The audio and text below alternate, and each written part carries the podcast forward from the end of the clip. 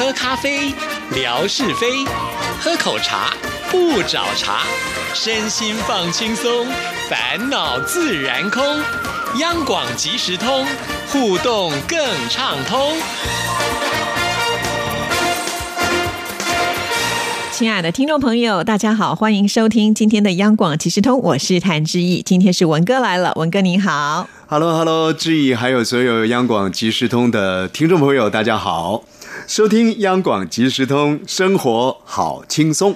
不知道文哥有没有注意到，现在我们有一个新的单元了，叫做“针锋相对 呃，针锋相对，嗯，你是说我们的央广即时通”。吗？是啊 OK，好，我绝对不要故作装傻啊，因为事实上呢，我们经常都会刷看志毅的在我们的微博平台的一些讯息。不过坦白讲了啊，基本上来讲都是很快速的去浏览跟刷看啊，所以在。前几天确实我有看到，而且我一看呢，有一个针，因为这个针呢，它既可以创造针，也能够创造风，所以哎，我那个时候呢，眼睛是为之一亮啊。那那个当下想说，哎，这个人来到底要做什么呢？啊，当然他有太多的才华了啊，听说歌曲呢也唱得不错。啊，还蛮能够自弹自唱的，或者是说呢，蛮能够自得其乐。这这好像有一点，有一点这个跟他针锋相对了啊。不过我觉得他最大了不起的地方呢，他就是常常会创造这个语言的情境，好像呢走到了那个高峰，突然间又从那个高峰呢让你当。掉下去，所以这个人呢，在语言的这个运用上呢，有他的奇巧之处了啊，所以取名叫做“针锋相对”呢，我觉得是是很棒的啊。那他能够介入 介入我们央广即时通，我觉得也是央广即时通的福气。啊，听起来好像是哎，还蛮不错的感觉。至少初期的时候，他。应该不会对我太针锋相对，不会承继这个纯哥的衣钵啊！你放心，只要你不出现在 PTT 上面的话，基本上我们是讨论不到。意思就是说呢，这个针锋相对的这个针呢，呃，还还没讲他是谁了啊？他是有一个主题的，而且那个主题呢，有一个来源的。嗯，对啊，这就是我们的立维珍啦。啊，你刚刚说没有把人家名字给提出来，对，就用他的这个名字的谐音来做了这个单元的名称。哎。维珍现在在央广频道呃做的节目，好像有这个呃红不让嘛啊，对，啊、台湾红不让嘛，还有反正打杂的啦，就这个做做那个做做。人家是金钟奖得主哎，是是呃，他们家呢真的是不用怕九二一大地震。跟志毅他们家一样，一般的地震呢，他们就要很小心了，因为呢，在他们的床头啊，哇，摆满了闪闪金光的这个金钟的讲座。就一地震呢，稍微轻微的地震呢，一级地震呢，那个讲座就会掉下来。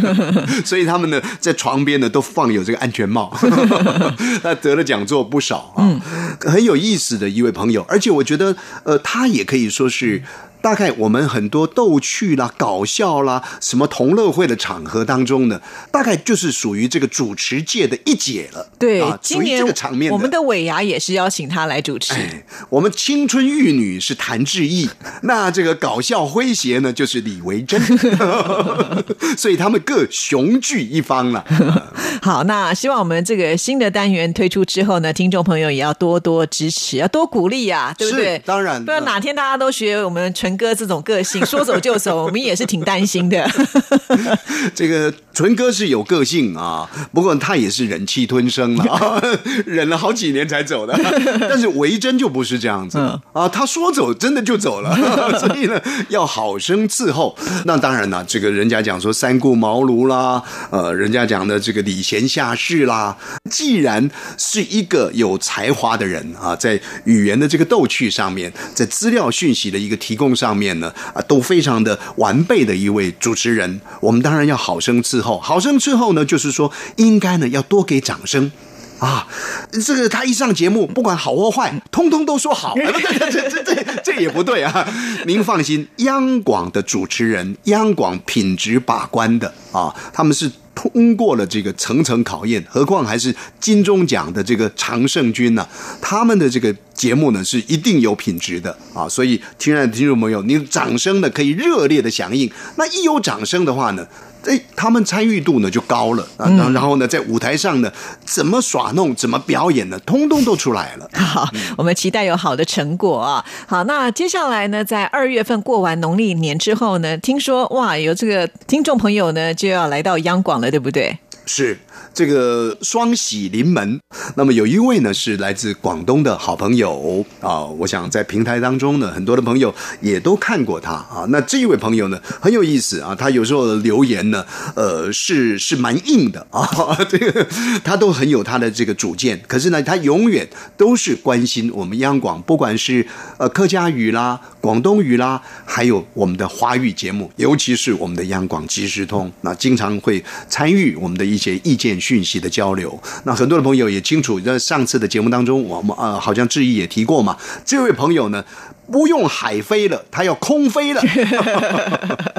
对他即将呢要来到我们央广，非常非常的期待啦。因为从呃当时我在跟关友一起合作节目的时候，就经常收到他的这个信件，对我们支持是很多的。而且每一次呢，瑞芳来的时候，他都会托瑞芳带礼物送给我们。现在本人要来了，对对，我们应该好好的招待了。每次呢，他都选择不同的喉糖，绝对不是一味到底的啊！所以每次来的时候呢，呃，尤其是我们过去的那个广东语的节目主持人呢、沙文芳，我们都称她沙姐啊。那她到广东去啊，然后回来呢，就会带来海飞不同品牌的喉糖啊，让我们的这个声音能够清亮一些啊。所以，亲爱的听众朋友，它不叫空飞啊，它叫做海飞啊。我想这样子您就会很很清楚的啊，这个海飞呢，就在春回大地的时刻，也就是在春节过后的没有多久呢，就会到台湾来。嗯，那当然也相信了啊。不过他是蛮有个性的人，到底到时候呢，呃，他会不会上央广即时通？恐怕呢，听众朋友也要给一点掌声。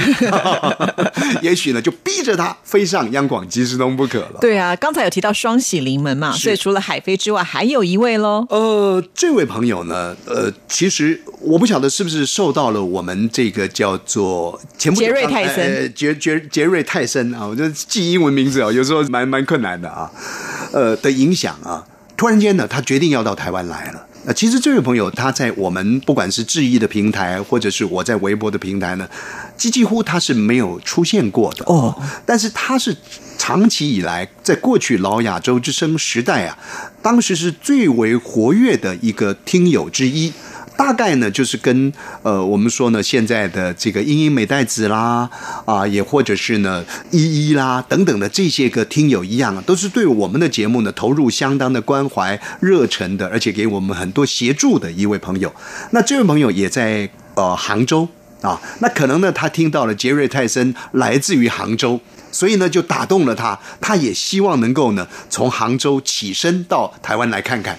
就那一天呢，他就给我一个私讯，就问我说近况怎么样子啦？我说啊，差不多啦，啊等等的。啊，突然间呢，话锋一转，他说呢，哎，我打算到台湾来。那我就说那很好啊，那就开始准备啊。他说我就什么时候要来了？我说、哎、你已经准备好了吗？那就直说就好了嘛。让我那一颗心呢，突然间咚，这个高八度了，当然是很开心的事情。而且他来的时间呢也很有意思。刚刚我跟志毅稍微对了一下，跟海飞。来的这个时间呢是前后，而且是有一段这个时间是重叠的。那当然，这位朋友呢，那他也是选择自由行，他已经也把行程安排好了，想到中南部去看一看啦。再来台北呢，他大概只有一天的停留时间。哦啊哇好宝贵哦哎，对，也不找我们太多麻烦 啊，所以我们也当然很很开心呐、这个双喜临门呢、两位好朋友都到台湾来。那如果说能够在一起到央广来，那也是一件呃很很美妙的事情嘛，因为大家总是能够在这里开一个小型的两人组的听友会，其实也是也是蛮好的事情。不过这位朋友呢，到目前为止我还没有征得他的同意啦，也就是我还没有问他说，哎，你的芳名方不方便我们在节目当中透露啊？所以呢，我就暂时呢孤隐其名，不不不，暂时把他的名字呢就放在这个这个口袋里啊。那如果说他确认呢，也希望我说我们把这个讯息提供给一些好朋友了解。我相信比较长时间呃收听支持我们央广即时通的老朋友的话，应该对于他都是认识的啊。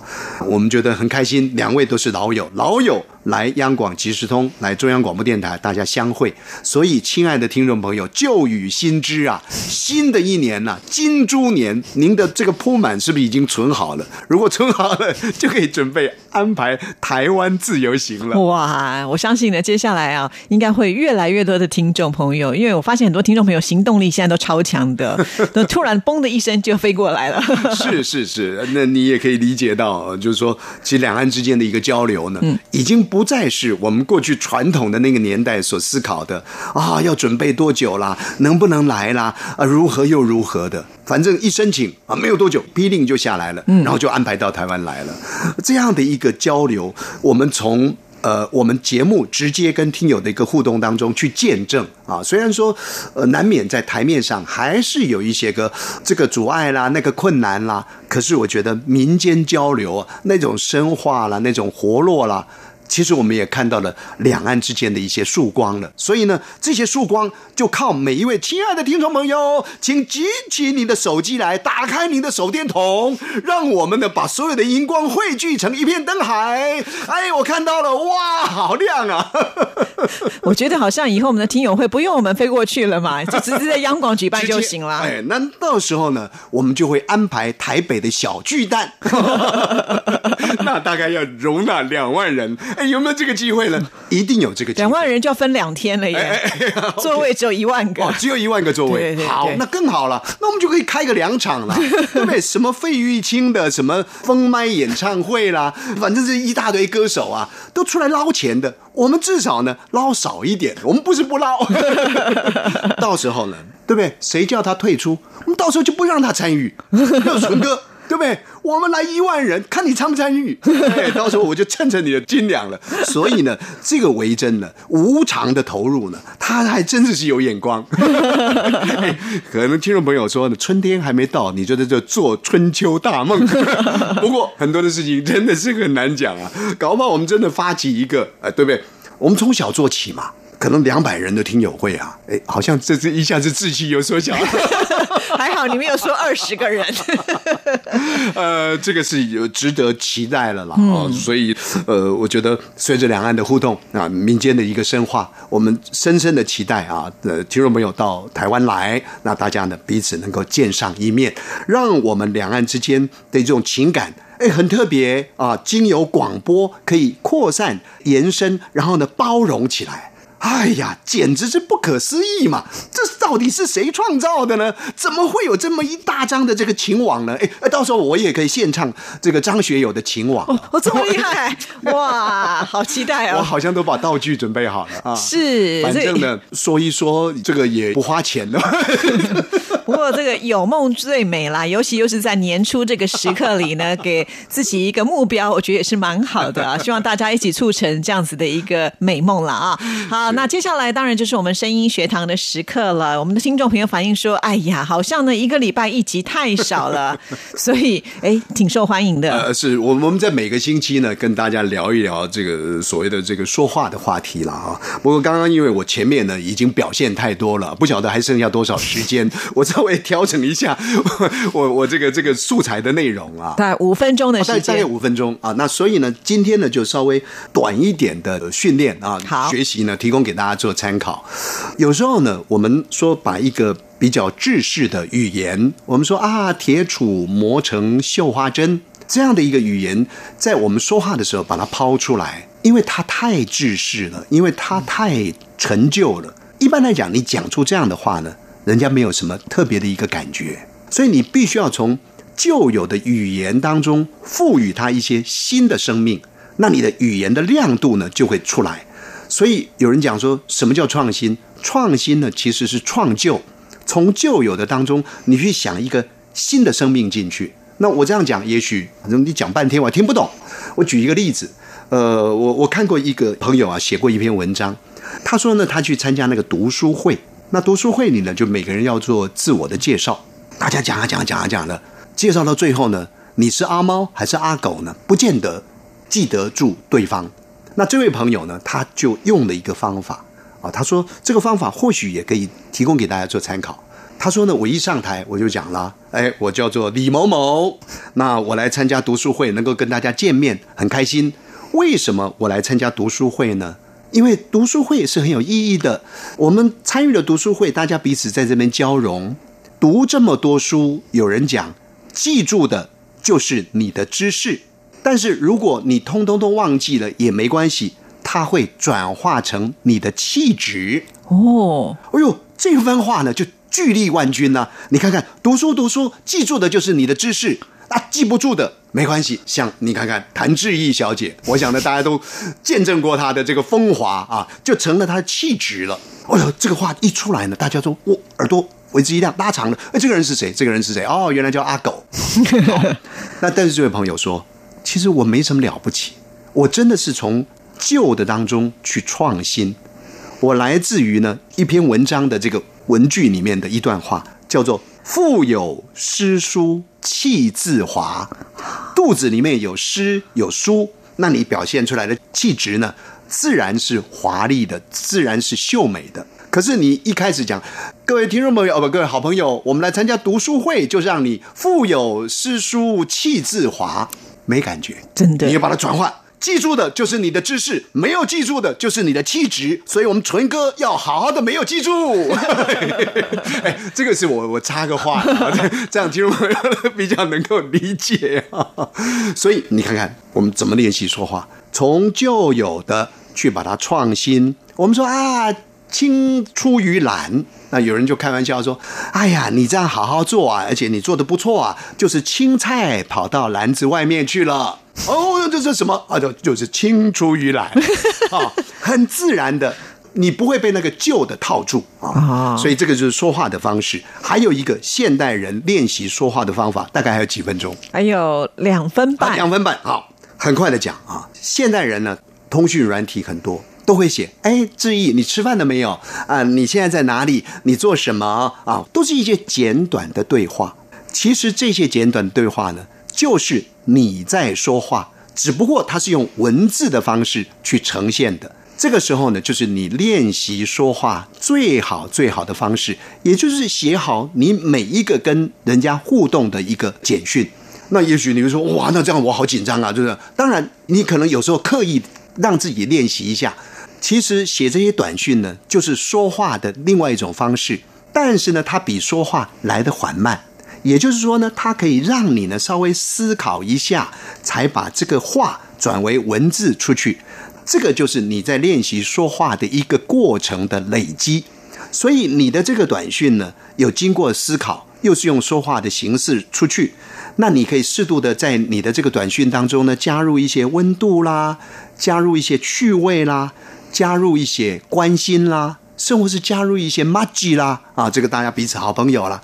虽然短短的几句话啊，短短的彼此的之间的一个对应，它在无形当中创造你训练说话的机锋，也或者是训练说话的这个格局啊。所以你千万不要讲说啊，反正就是简讯，我就是你来往，你吃了没有？你你你在哪里？怎么怎么？OK。